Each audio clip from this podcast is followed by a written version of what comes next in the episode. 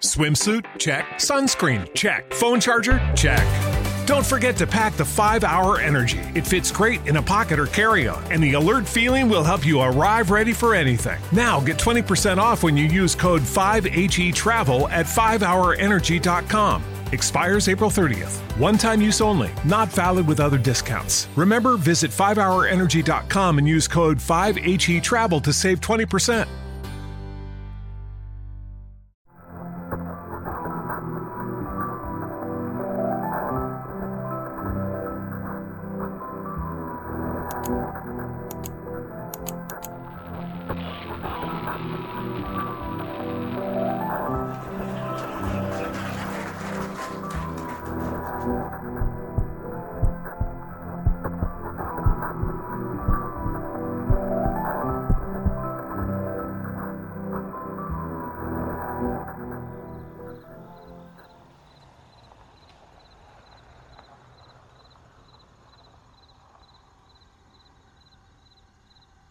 Buenas noches, persona normal. Sé bienvenido una noche más a Normal Podcast for Normal People, el hogar de lo curipe.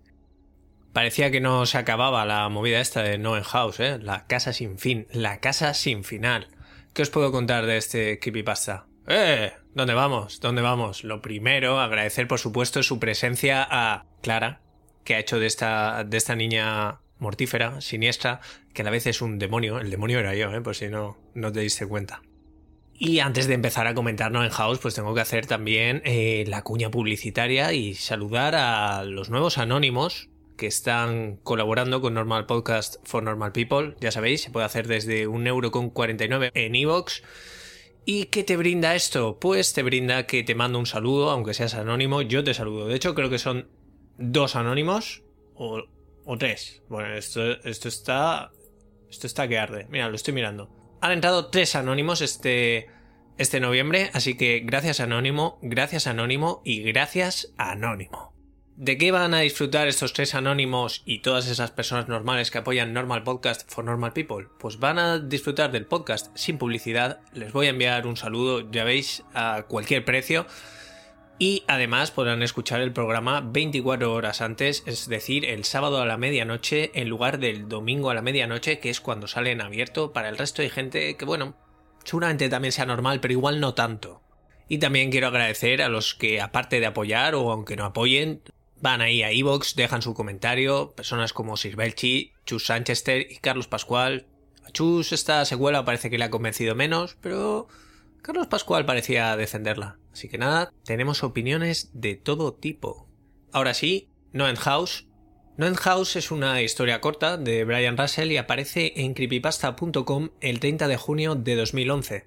La secuela de la historia, que ha sido la culpable de que tenga que retrasar mi programa de Halloween, pues iba a hacer este comentario y de repente veo, mierda, que hay una segunda parte y no me la he preparado y entonces, bueno, hubo que improvisar un poco sobre la marcha y esta secuela aparece en el propio blog de Brian Russell el 26 de enero de 2012. Es decir, más o menos con medio año de diferencia, un poco más. Y a pesar de que estas fechas alejen a No End House del boom del creepypasta en 2009 con la aparición de Slenderman, No End House creo que es a todas luces un creepypasta clásico, es uno que se ha hecho muy popular y que aparece siempre aparecería casi en casi cualquier top 10, creo yo. O sea que aún, aún queda alguno clásico por llegar, no sé si ya me los he comido todos, pero este yo lo considero entre los clásicos. Mucha gente, de hecho, dice que No End House fue su entrada al mundillo del creepypasta. Fue el primero que leyeron y dijeron, wow, qué pasada, ¿hay más? Y aquí estamos. Pero te tengo que advertir, además, persona normal, que hay una tercera parte en Creepypasta Fandom en esta tercera parte, que aparece acreditada Brian Russell a pesar de todo, mm, David vuelve a la casa a rescatar a Maggie y allí se encuentra entrando por la bodega del señor Oso. No, es coña, entra, eh, pero es por una trampilla de esas que tienen los yankees para cuando hay tornados. Pues eso, que entra por ahí, se encuentra una chica que era la que habitaba originalmente la casa y ella sabe hacer luz, eh, todo toma un cariz un tanto Harry Potter que, que, me parece nefasto, la verdad. Como si ahora Brian Russell se quisiera poner a escribir fantasía, que parece que es lo que escribe todo Dios. El caso es que la historia, por suerte, ni siquiera está terminada. Yo pensaba que esto no podía ser cosa del autor original, pero es que Brian Russell ya amenazaba con esto, ¿eh? A esta cosa sin terminar lo llamó parte 1. Menos mal que lo dejó, la verdad. Me pareció malísimo y por suerte, pues al no estar terminado no me he sentido ni siquiera un poquito obligado a, a locutarlo. Noan House, en cualquier caso, ha inspirado mucho al mundo del audiovisual. Hay un corto de 15 minutos hecho hace tan solo un par de años, eh, en 2018. Y como ya sabes, persona normal, lo más seguro es que fue escogido como inspiración para la segunda temporada de Channel Zero en 2017. Y si la has visto entenderás lo de que se inspiró, porque toma la idea de partida y no mucho más, aunque hay que decir que Brian Russell en su blog recogía con emoción la noticia de este futuro lanzamiento.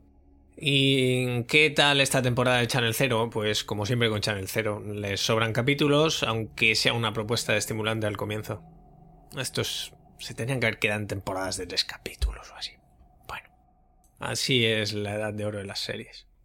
Vamos, si te parece ya, a comentar un poco el creepy. Me encanta la frase de salida.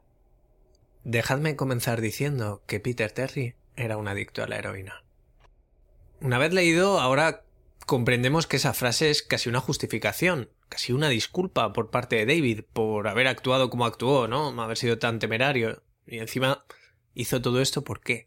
Por el Bill Metal, por 100 billetes... No, 100 billetes no. 5 billetes de 100 dólares que dices... Jaja, ¿no? Tendrá la risa de haber sufrido todas esas cosas por esos papelitos, ¿no? Creo que el relato acierta mucho al comenzar con habitaciones insulsas una vez llega a la casa, que son incapaces de asustar de verdad, pero esto hace que David se confíe y a la vez yo creo que en realidad a nosotros nos coloca en guardia, empezamos a anticipar porque entendemos muy rápido que todo esto es una escalada, ¿no? Que a, medida que vayamos adentrándonos en la Noend House, pues todo va a ir siendo muy creepy.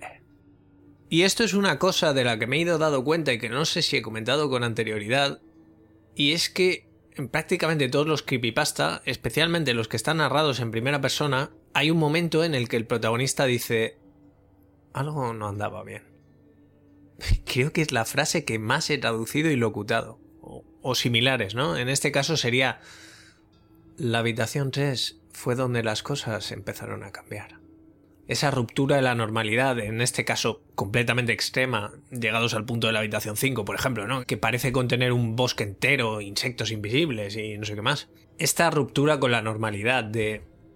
Vale, a partir de aquí empieza lo que he venido a contarte, pero era necesario hacer una introducción diciéndote que al principio todo estaba normal y que yo soy un tío como tú. Esto creo que está menos presente en creepypasta que están narrados en tercera persona, ¿no? Los que son más testimoniales, los que están recogiendo algo como Pale Luna o como el experimento ruso del sueño o, la inexpresiva, ¿no? Es más que están documentando algo y no te dicen a partir de aquí ya no es normal. ¿eh? Seguramente era raro desde el principio, ¿no? Y aunque todo esto de ir avanzando por habitaciones me parece muy interesante, voy a empezar a meterle palos a No End House y te voy a dar motivos por los cuales, pese a su popularidad, no es uno de mis creepypasta favoritos. Y es que, igual esto es un poco personal, pero creo que No End House entra en el relato y no en el creepypasta por dos motivos. El primero es un poco más subjetivo y es esta ruptura con la realidad de la que estaba hablando que puede resultar demasiado inverosímil en este caso, ¿no? Muchos nos creímos que había una web llamada Normal Porn for Normal People o que una melodía de un videojuego podía tener consecuencias fatales en unos niños o que los rusos han hecho experimentos bárbaros. Bueno, eso no, no hay que suspender mucho la incredulidad por parte de lo de los rusos, ¿no? Pues creo que pocos se habrán creído que la historia de No End House es cierta. Pero venga, Snaf, no me hagas trampa, ¿no? Podemos irnos a un caso también extremo como el de Abandoned by Disney, Resulta difícil que un adulto se pueda creer la historia de una horrible mascota de parque de atracciones como ente demoníaco. Pero es que esto sucede justo al final. Y además, Slime Beast, eh, su autor, trata de seguir justificando sus acciones. No se atreve a descargar las fotos, teme por su vida, simplemente se arrepiente mucho y nos lanza una advertencia.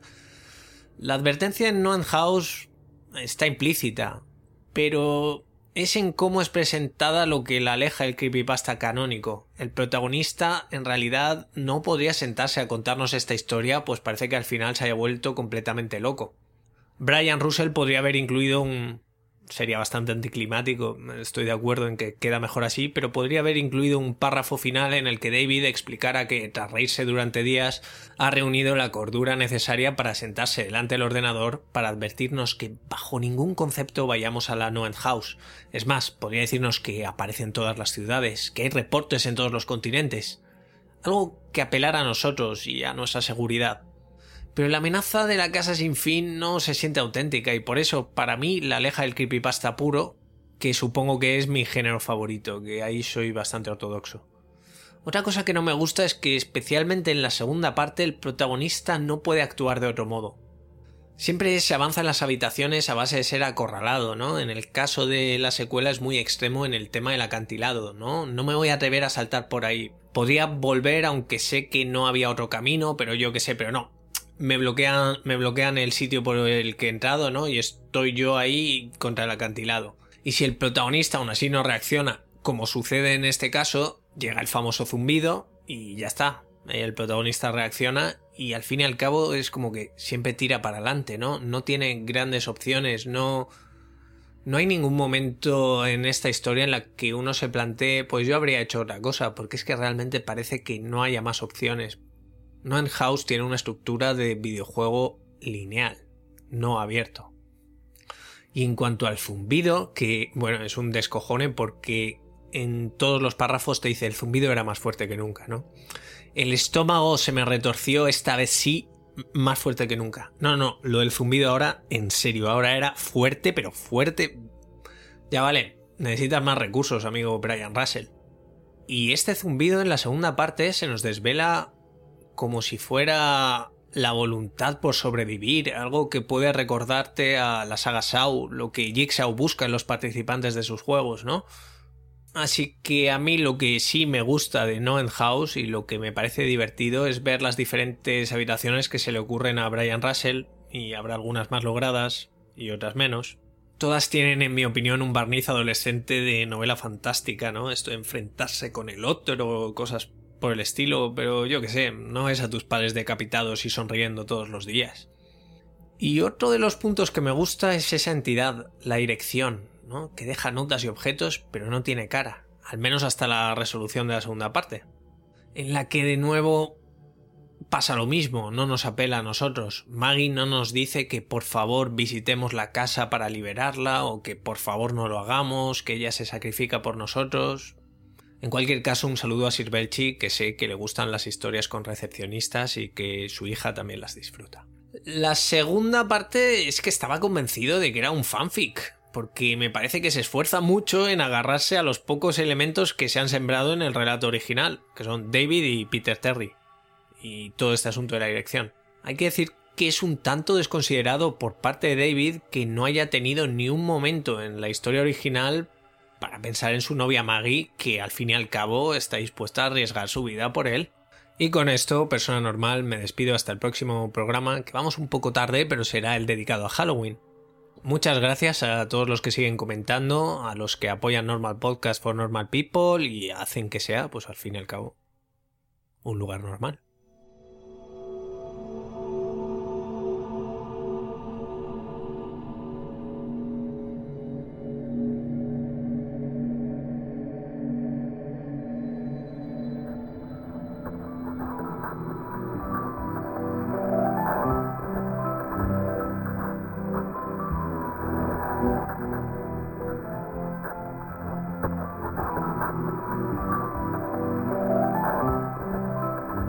Soy Snaf, y esto que acabas de escuchar ha sido otro capítulo de Normal Podcast for Normal People. Puedes seguir la cuenta del podcast en Twitter en arroba normalpodcast-bajo. El podcast está alojado en iVoox, donde te agradecería mucho que te suscribieras, comentaras qué te ha parecido o cualquier cosa relacionada con el mundo del creepypasta. También puedes escucharlo en Spotify y en iTunes, donde te agradecería mucho una reseña. Por supuesto, también puedes seguir el canal de YouTube que se llama lo adivinaste, Normal Podcast for Normal People, donde también estaría muy bien si te suscribes.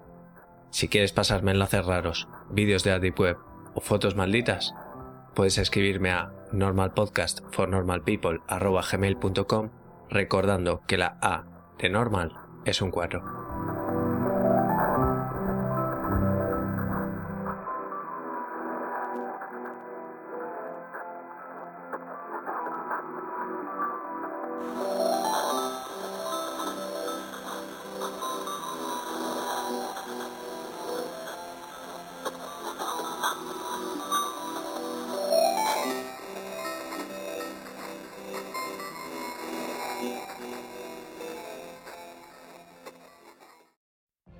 What if you could have a career where the opportunities are as vast as our nation, where it's not about mission statements, but a shared mission?